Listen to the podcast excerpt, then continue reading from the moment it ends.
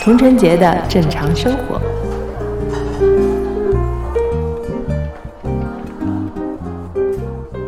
Hello，大家好，欢迎来到童晨杰的正常生活，我是你们的童掌柜。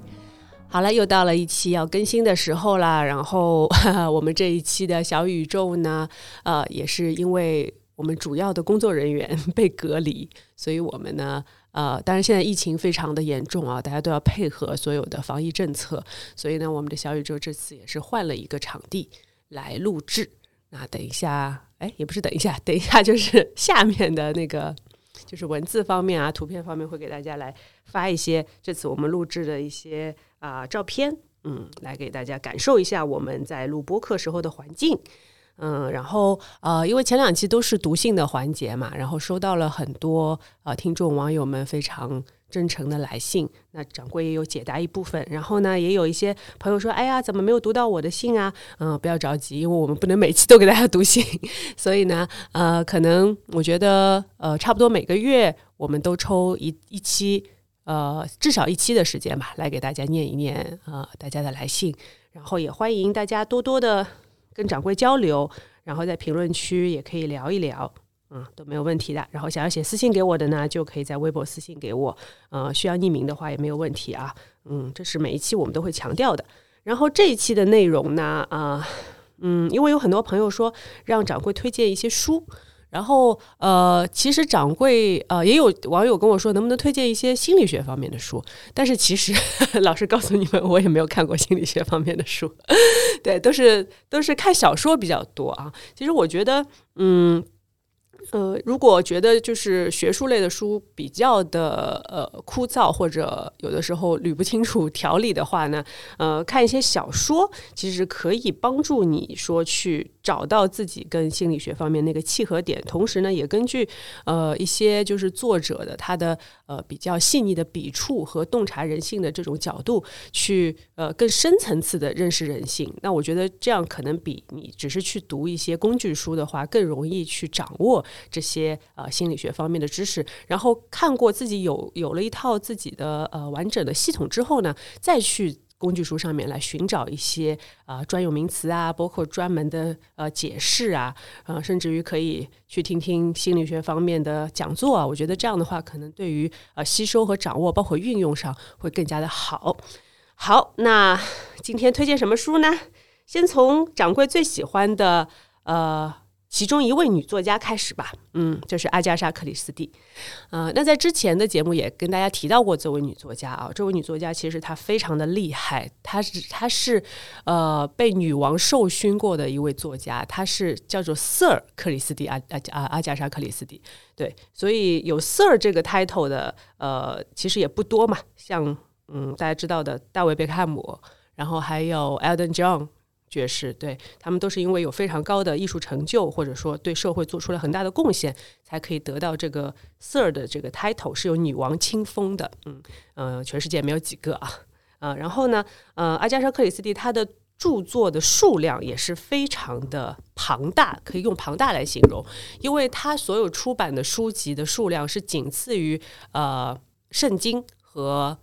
莎士比亚的那个剧作的。嗯，所以她是一位非常厉害、非常多产的一位呃推理推理作家、推理女作家啊啊！然后我们先来讲一讲阿加莎的呃生平吧，因为嗯，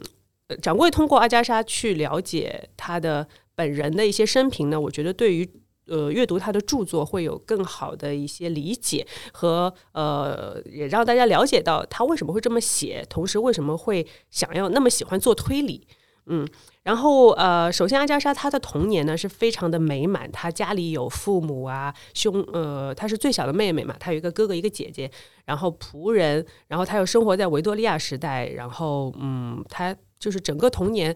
呃，在一所非常漂亮的房子里，所以，呃，她整个童年是非常幸福美满的，嗯，然后她的第一段婚姻也是啊，非常的有点有点小小的刺激的感觉，是跟一位飞行员叫做。呃，阿尔奇·克里斯蒂，然后，因为他开始他的呃著作生涯是在跟阿尔奇的婚姻阶段，所以他用的姓一直是克里斯蒂。呃，但是其实后期他有第二段婚姻嘛，但是呃可能笔名就没有再改过来。然后当时呢，他的呃第一次婚姻也是有点像闪婚的感觉。然后嗯，非学院大家都知道是一个非常嗯。本身是一个非常刺激的职业，然后呢，飞行员又都很帅嘛，呃，然后呃，他喜欢的作家呢，从小是像狄更斯啊、大仲马这样的作家，然后他的姐姐呢，就是一位呃福尔摩斯迷，然后呢，从小就跟他讲福尔摩斯的小说，然后还有一本叫做《黄色房间的故事》，也是一本推理小说，嗯，所以他从小就对推理非常的感兴趣。嗯，但是呢，后来因为八岁的时候父亲呢就去世了，然后呃哥哥姐姐也是分分别的因为参军啊、工作啊，还有就是结婚离开了家。那当时呢，维多利亚女皇也去世了，所以呢，感觉整个的他的世界就开始有一点比较大的变化了。嗯，所以可以说小克里斯蒂也是在这种变故当中在成长。然后他是他本身是一个就是非常开朗的，然后。又很喜欢享受，很喜欢吃东西的一个女生，呃，当时呢，男女平等的呃这样的氛围呢也是在发展，所以她其实生活的还挺随性和快乐的。其实当时的英国社会就是开始倡导对女性要尊重啊，然后呃，她们要自己有独立的工作啊，生活啊，嗯，所以呢，呃，她的，所以她就相对来说她是比较有主见的一个女生。然后她在嗯比较冒险和疯狂的一次。婚姻之后呢，就跟阿尔奇克里斯蒂在一起了。然后呢，在呃第一次婚姻当中，其实他是啊最后以失败而告终嘛。然后他也是经历了一个非常有名的全国性的事件，就是呃因为当时他已经是一个畅销书的作家了。然后他整整就是在英国乡间开着车，然后到一条河边，然后他把车停在那里之后，整个人就失踪了。然后大概失踪了有十二天之久。包括当时大家都在怀疑是不是阿尔奇把他杀掉了，因为呃，因为就是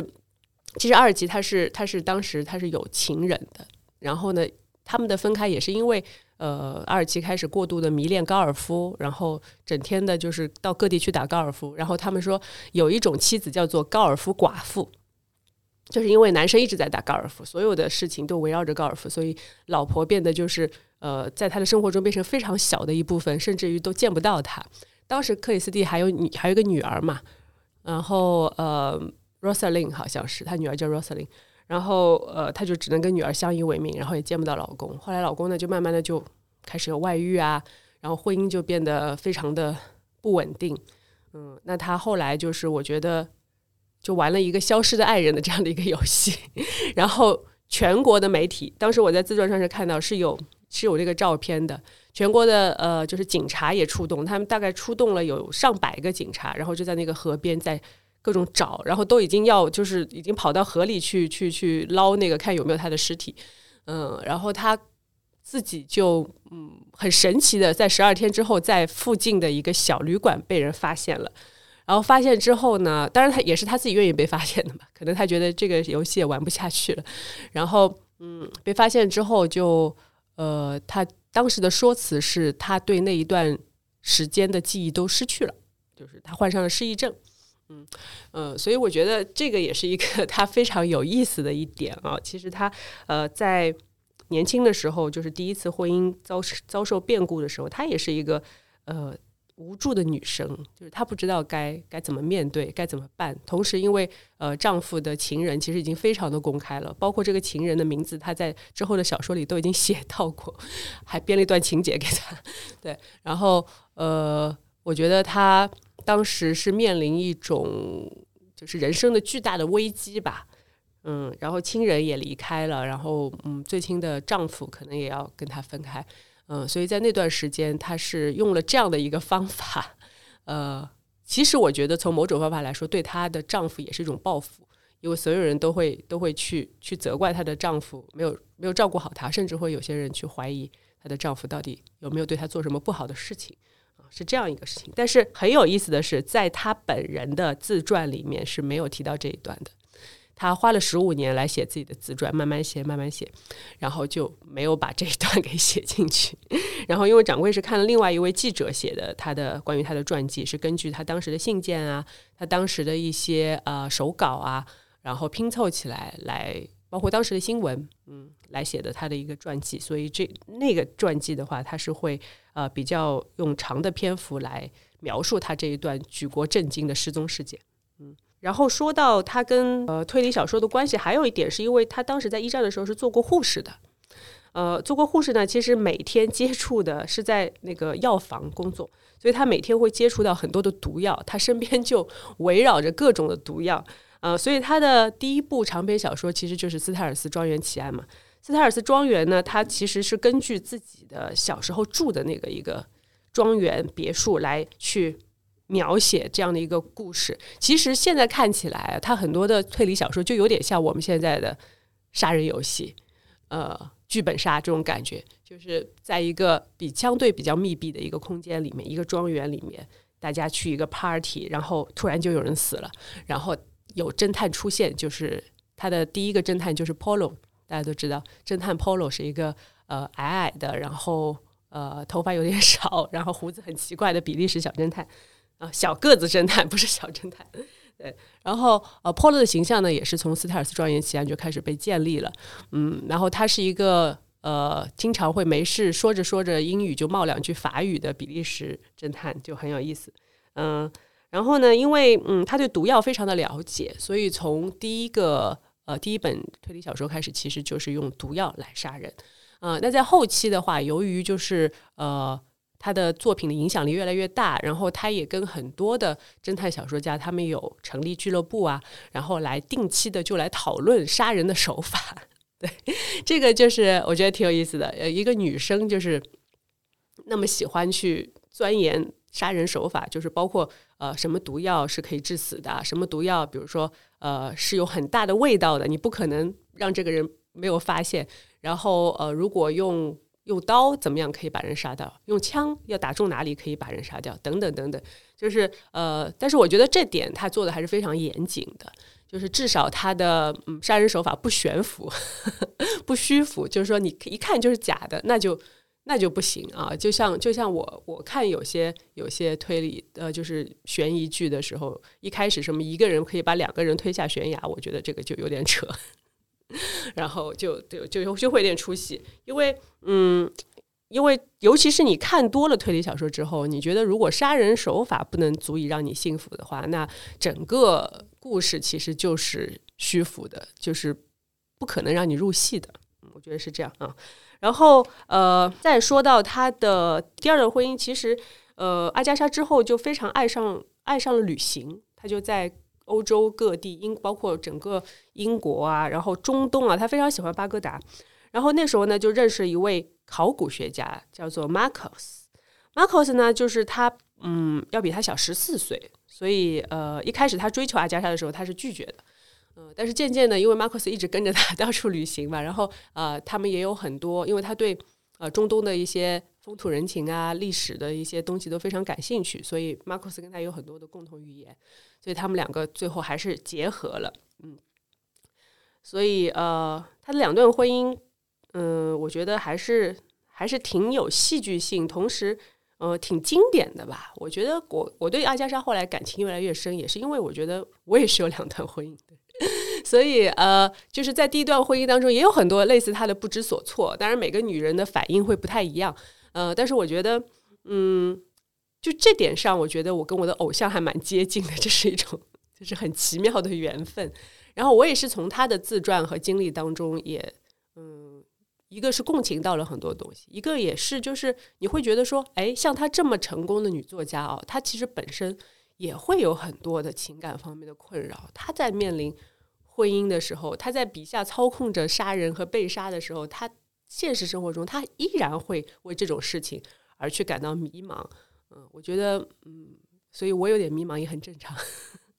你就会觉得，哦，你是有同伴的。所以这个世界上，呃，不管在在什么地方，在什么年代，都有这样的女人会存在。嗯，你就觉得，哎，我还我还可以，我还是可以。嗯，找到同伴，然后就会觉得自己充满了力量的感觉。所以克里斯蒂后期带给我的是这样的一个感觉然后呃，他是呃，他笔下有几有两个侦探是非常有名嘛，一个就是 Polo 侦探，然后另外一个就是马普尔小姐。然后他后期在创作马普尔小姐的时候，我觉得就嗯，其实我还蛮喜欢那个系列的，因为马普尔小姐她的原型其实是她的姨婆。就是经常就是手里有很多针针织针织货的这样的一个呃呃英国乡下的老太太的这样的一个形象，但是因为老太太她阅人无数，同时她经历过很多的时代战争啊什么的，所以她对于人性的洞察是非常的嗯有她独特的洞察力吧。所以呃在一些呃乡村呃发生的。案件里面，就熟人，其实是熟人社会发生的案件里面，马普尔小姐就是她，就是能够很犀利的一针见血的去找到凶手，然后她的一些呃推理的过程跟 Polo 又会有点不一样，相对来说 Polo 她呃更大局观多一点，然后马普尔小姐她的细节可能更要细微一点，当然 Polo 她也有很多的细节，但是她可她的细节可能呃会 focus 在就是比如说一些手法呀，然后证据啊。情感也会有，但是马普尔小姐她是纯从情感来出发，从人和人的关系当中出发来破案的。所以，其实读阿加莎的小说，你有的时候觉得也不一定是一个推理小说，而是一一种就是当时社会的一种呃，就是存在的这种方式，就是人跟人之间相处的方式，他通过推理去抽丝剥茧，去把它呈现出来。然后案件的话，呃。它是就是可以让你继续读下去，或者说去探究的一个一个呃非常好的一个线索，嗯，但是最后你收获的肯定不只只是案件这样东西，嗯，然后他的呃他的自传的第一句话我觉得很有意思，秘密是可以让人永远津津乐道的一个东西。为什么推荐大家看阿加莎啊？其实我觉得女生的话啊，其实。多看点推理呀，多增加一点思考角度的话，相对来说你会比较想得通一些事情。对，然后呃，就结合最近的最近的时事吧，我觉得嗯，看了那么厉害的《雷神之锤》之后，我觉得首先你的逻辑条理、你的推理能力都是可以从推理小说当中来培养出来的。那当然，更不要说呃阿婆的她那么精彩的文笔，对，也是可以帮助你阅读理解的。嗯，所以大家会发现，在遭遇巨大变故的时候，这些东西还是呃，特别是在现在这样一个开放的网络社会当中，你还是使用得到的。所以比较实际的来说，它也可以作为你的一个呃工具书。嗯，我觉得是这样。然后呃，阿加莎还有让我非常呃喜欢的他的一个价值观，就是他永远倡导正义是会战胜邪恶的。嗯，这一点我觉得他给了我很多的正能量。就是，嗯，虽然在他的小说当中，你会发现很多呃凶杀或者案件都是因为情感来犯下的，你也可以从整个小说的叙述当中去理解到这个人为什么会去杀人。但是最后的最后，你会发现杀人的那个人他都会变得面目可憎，因为他做了一件非常有恶意的事情。嗯，我们说罪不至此吧，就是说这个人，如果你再恨他，你再讨厌他，但是不至于要把他杀掉。你可以去做杀人这件事情，那从本身来说，你就是已已经是一个邪恶的化身了。所以，嗯，不管你是什么原因去做了这件事情，但是最后的最后，你还是会受到属于你自己的惩罚。这个惩罚可能是法律方面的，可能是你自己良心上一辈子的谴责。对你都是逃脱不掉的，所以从这点来说，也是树立了树立了掌柜的这样的一个嗯比较正能量的价值观吧。我觉得，对，就是你可能会觉得你的生活中会遭受到一些人的呃不公平的对待，甚至是迫害，甚至是折磨，但是你要跟自己说，正义最终会战胜邪恶。对，只要你做正确的事情，最后的最后，你永远会获得最大的能量。而那个人，他也会终有一天为自己做的不好的事情去感到后悔、难过，甚至内心的煎熬。嗯，所以做好自己吧。我觉得从嗯阿加莎的小说里面，掌柜获得了很多这方面的正能量。嗯，还有就是呃，像阿加莎的小说呢，它很多的凶手啊是隐藏在平凡人之中，呃，包括一些隐藏的关系，你可能在小说的进行的过程中，包括从侦探的嘴里，你会去了解到，哦，原来这两个人是有这层关系的。然后，呃，这个人可能大家觉得他是一个很受欢迎的人，但是其实他内心是非常自卑的。就类似这种，就是对于人性的洞察，他会写的非常的细致。然后呢，也是提提供了一一种视角吧，就是嗯，你周围的很多人，可能你跟他很熟，甚至你的亲人，你觉得你很了解他，但是可能他有一些隐藏性格，你并不知道。所以这个是也是我呃，我觉得就是你不一定要去一定去探究这些东西，但是你告诉自己是有这样的一个可能性，就是人性它的复杂性，所以你就不会对一些东西大惊小怪，对一些事情觉得啊怎么是这样的？但是其实可能他在很多蛛丝马迹当中都已经有体现了，所以我觉得他的他的一些呃小说也是可以给我更多的视角去观察这个世界吧，嗯，然后呃。当然，我觉得这个这项能力也是能够帮助你避免一些伤害的东西，啊，就是因为有些人你确实就是呃知道他的一些隐藏性格之后，你可以避开他，你就不要不要跟他有什么很亲密的接触，或者不要跟他有钱的来往啊之类的，就是或者反诈骗也是一个不错的不错的就是知识的后盾吧。阿加莎这一部分，我觉得就给大家先关于他自己，我先介绍到这里吧。然后今天来给大家推荐。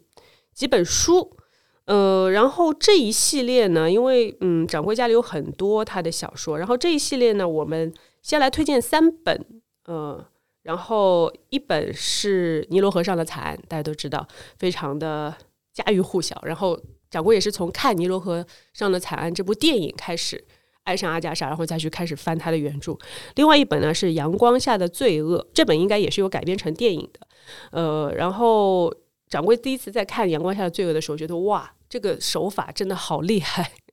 对，就非常吸引我。然后另外一本就是相对比较平淡的《空谷幽魂》。那《空谷幽魂》呢，其实这本呃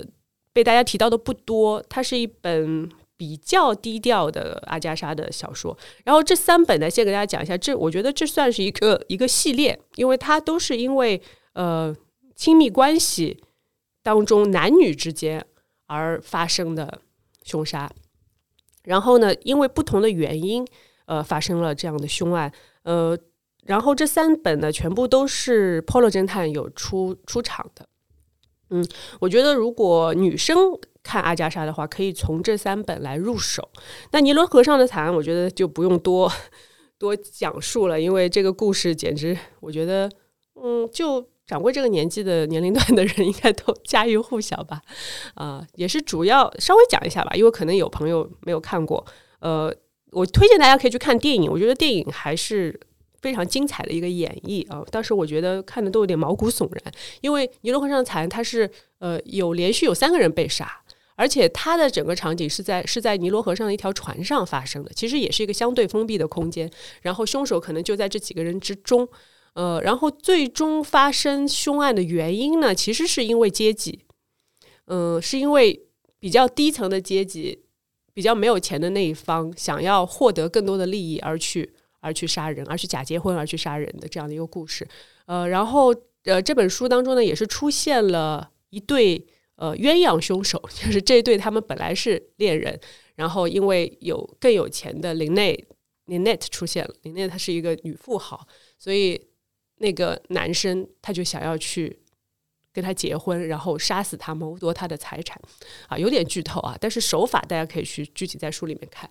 然后后来会大家会发现，其实呃这本书里面是也是强调了一个非常强悍的女性的角色，就是 Jackie，就是呃原本的这个男主角的女朋友，对他等于是被夺了爱人之后，要帮助这个旧爱去。他现在老婆杀掉，就是把钱和男朋友都抢回来的这样一个角色。然后他也是一个神枪手，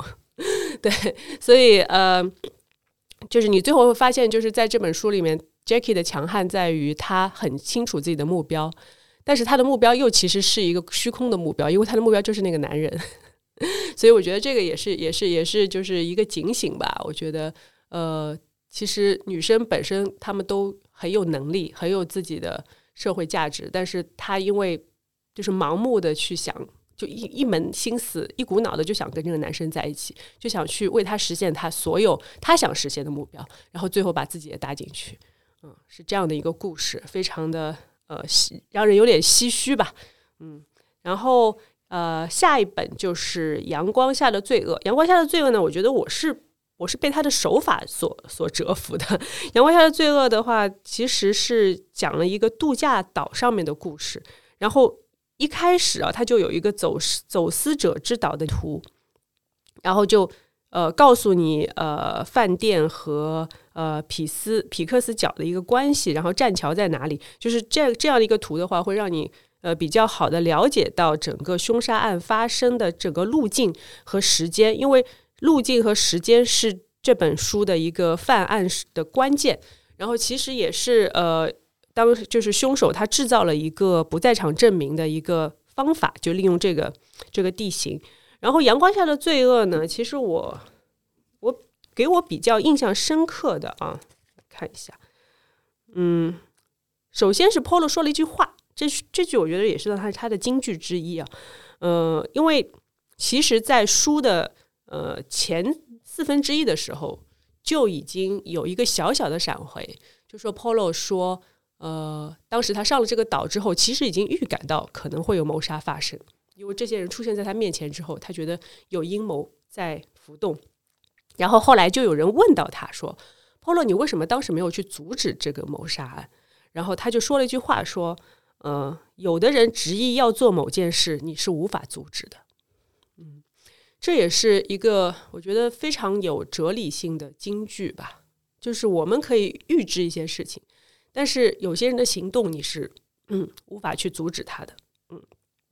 这也是很有意思。也就是说，极度的恶意是无法阻止的。一切都是从阴谋开始的，呃，然后小说的一开始呢，就充满着一种绝望和压抑的气氛。然后，因为一个女生，一个一个女人吧，你不能叫她女生，一个女人叫做艾琳娜。阿琳娜她是一个就是万众瞩目的万人迷这样的女人。然后所有人都觉得男人是围绕她在围围绕着她转的。然后她也因此而获得了钱和嗯一些所谓的地位吧，因为她本身是一个。呃，音乐剧演员，呃，也演过一些戏啊什么的，但是她不是，就是不是很有名的那种，但是她是那种看上去就是一看就是万人迷形象的这样的美人，嗯，然后呢，他也是就是在岛上各种就是勾搭啊，也不算勾搭，就是他的那个情人其实是跟着他来岛上的，所以情人的呃妻子就会非常的郁闷，包括他现任老公的女儿琳琳达也是非常的讨厌他，不喜欢他。其实岛上所有人都都不太喜欢他，你会发现每个人好像似乎都有一点点的动机，会想要去把他杀掉。嗯，然后最后艾琳娜就真的死死了之后呢，呃，Polo 就开始调查每一个人，然后呃排排排序时间线啊，然后把一些细碎的小的证据去给他联系起来，也是通过很多细节，最后把凶手找出来了。嗯，然后还有一个点啊，阳光下的罪恶给我比较震撼的是，其实就是类似前面我们说到的，所有人都觉得阿琳娜她是一个天下无敌的女人，就连她自己都觉得自己是一个天下无敌的女人，我就是什么男人都可以搞到手，就所有人觉得是男人需要她，但是后来发现，其实了解她的人都会说，其实是艾琳娜需要男人，她是很需要男人的，呃，对她的瞩瞩目啊。然后讨好啊，他这样才会觉得自己是活着的，是这样的一个人。所以这样的人他会受到什么样的后果呢？得到什么样的后果呢？就是说，有男人会去骗他的钱，会去利用这种心理去去怎么讲？去让他就是又获得在他身上获得很多利益吧。就是本首先是他本人，然后是他的钱财，然后最后都不愿意跟他呃长相厮守。因为她不是一个可以跟人长相厮守的女人，嗯，所以就是呃，这也是一个比较让我到最后啊，到书的后期，就是有比较颠覆的一个这样的观念，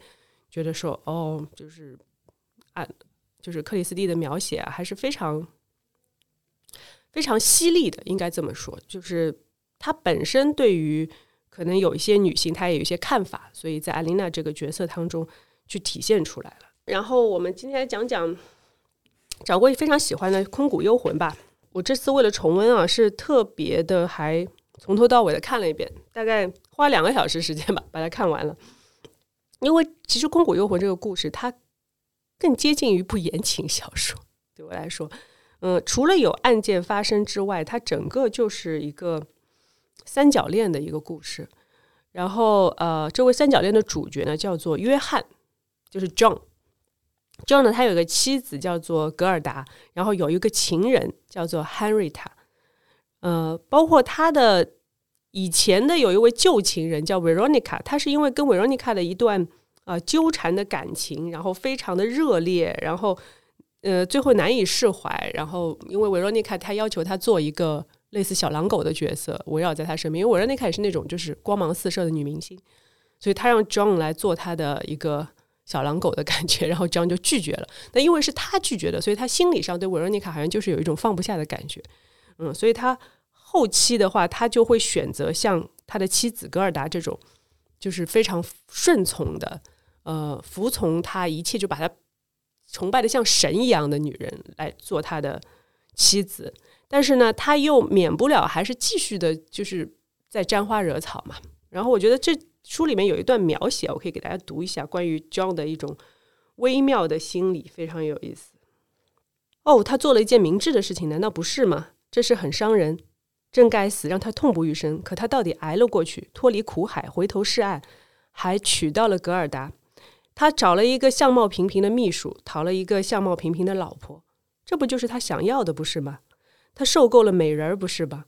他见识过某些像 Veronica 那样的人利用自己的姿色如何如何，见识过那些在其射程范围内的男人一个个都受到受到了怎样的影响。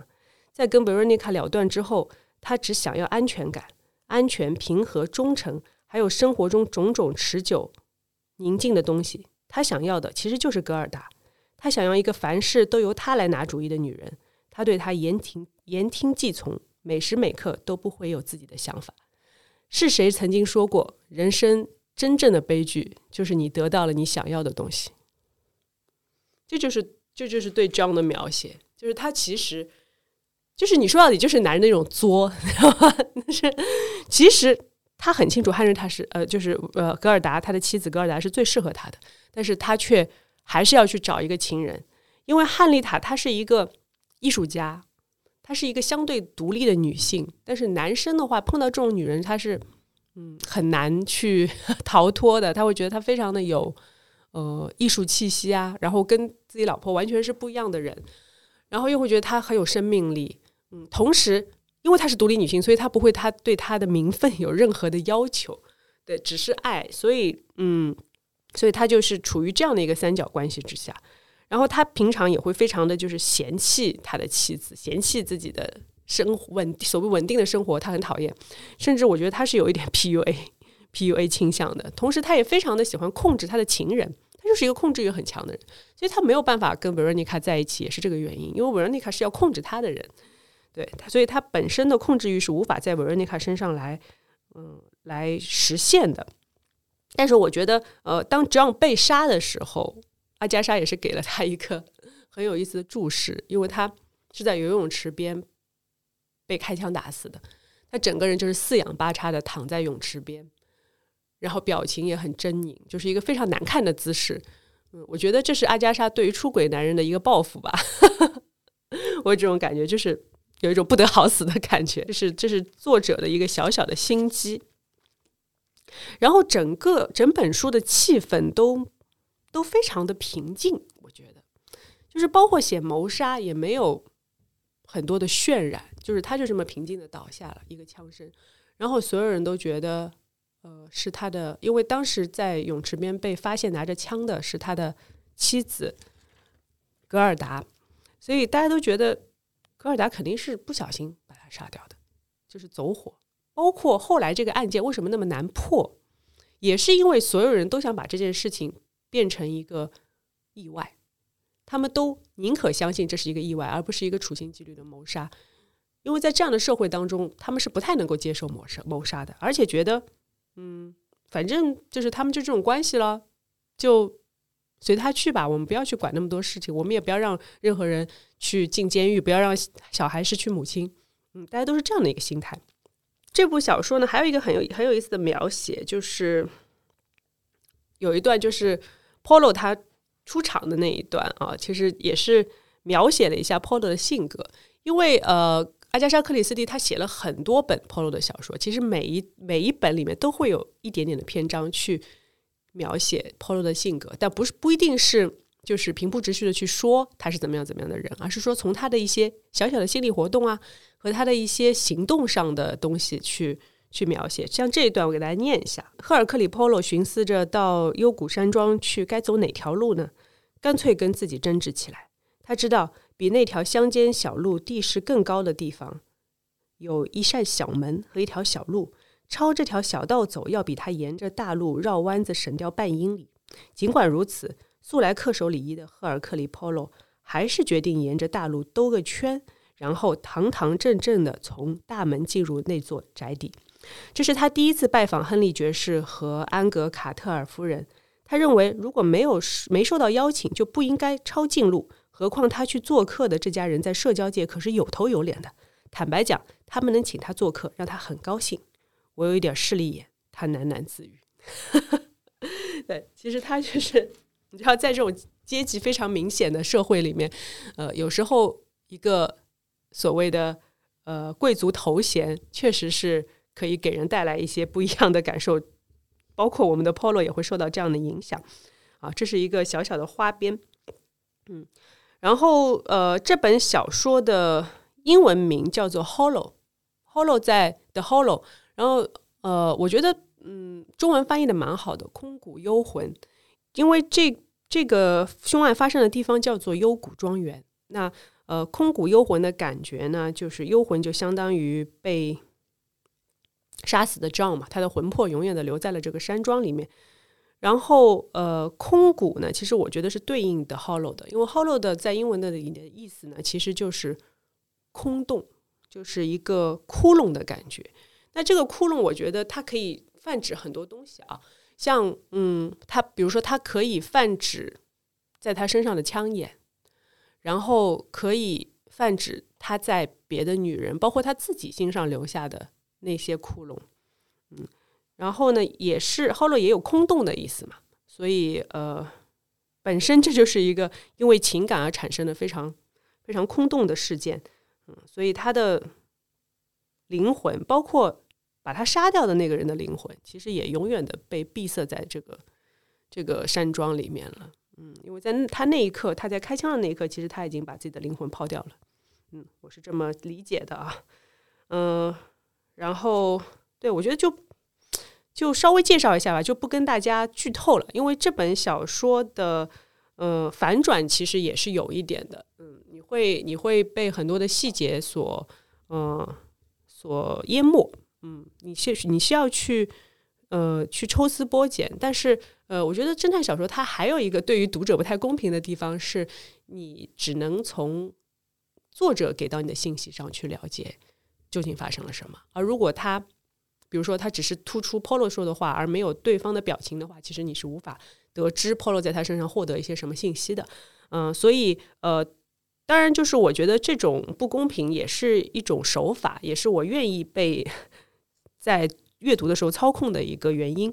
嗯，所以大家在读的时候呢，可以去感受一下整个呃书的气氛，我觉得这个是比较重要的一点。嗯，给大家推荐这本《空谷幽魂》，值得一读。它的篇幅其实挺长的，它现在我两本书摆在一起啊，它要比《阳光下的罪恶》大概整整厚了三分之一。可见这样的一个平静的谋杀案，嗯，阿加莎是花了很多的情感在里面去写这个东西的。我我觉得就是，呃，因为这样的呃第三者的关系，情人啊，什所谓的这些复杂的亲密关系，对他来说也是一个他很伤痛的地方，所以他写的时候会灌注很多的情感进去。嗯，然后最后的呃一些结局也好，可能是他，我觉得，呃，女作家的好处就在这里，她可以把她很多的情感去释放掉，她用凶杀去释放掉，然后假设这个人死了，或者假设是那个人把他杀掉的，对，你可以把恶的东西去排解掉，这也是一个不错的方法。但是，他有几十部的篇幅去可以干这样的事情，我也是蛮羡慕他的。好的，然后今天就为大家介绍到这里吧，阿加莎·克里斯蒂。然后呃，今天先介绍三本，然后如果也有克里斯蒂迷，我相信肯定是有的。呃，因为我们的就是话剧也有演了很多关于克里斯蒂的非常经典的剧本和小说改编的剧本。嗯，如果有喜欢的听众，可以来跟我一起分享。然后想要我继续推荐阿加莎的话，也可以给我留言啊，因为家里还有几十本等着我来解读。如果大家觉得还有兴趣的话，我们可以下次再一起来读书，好不好？好，今天先这样了。我是你们的佟掌柜，佟春杰的正常生活，先这样，拜拜。We will never forget you.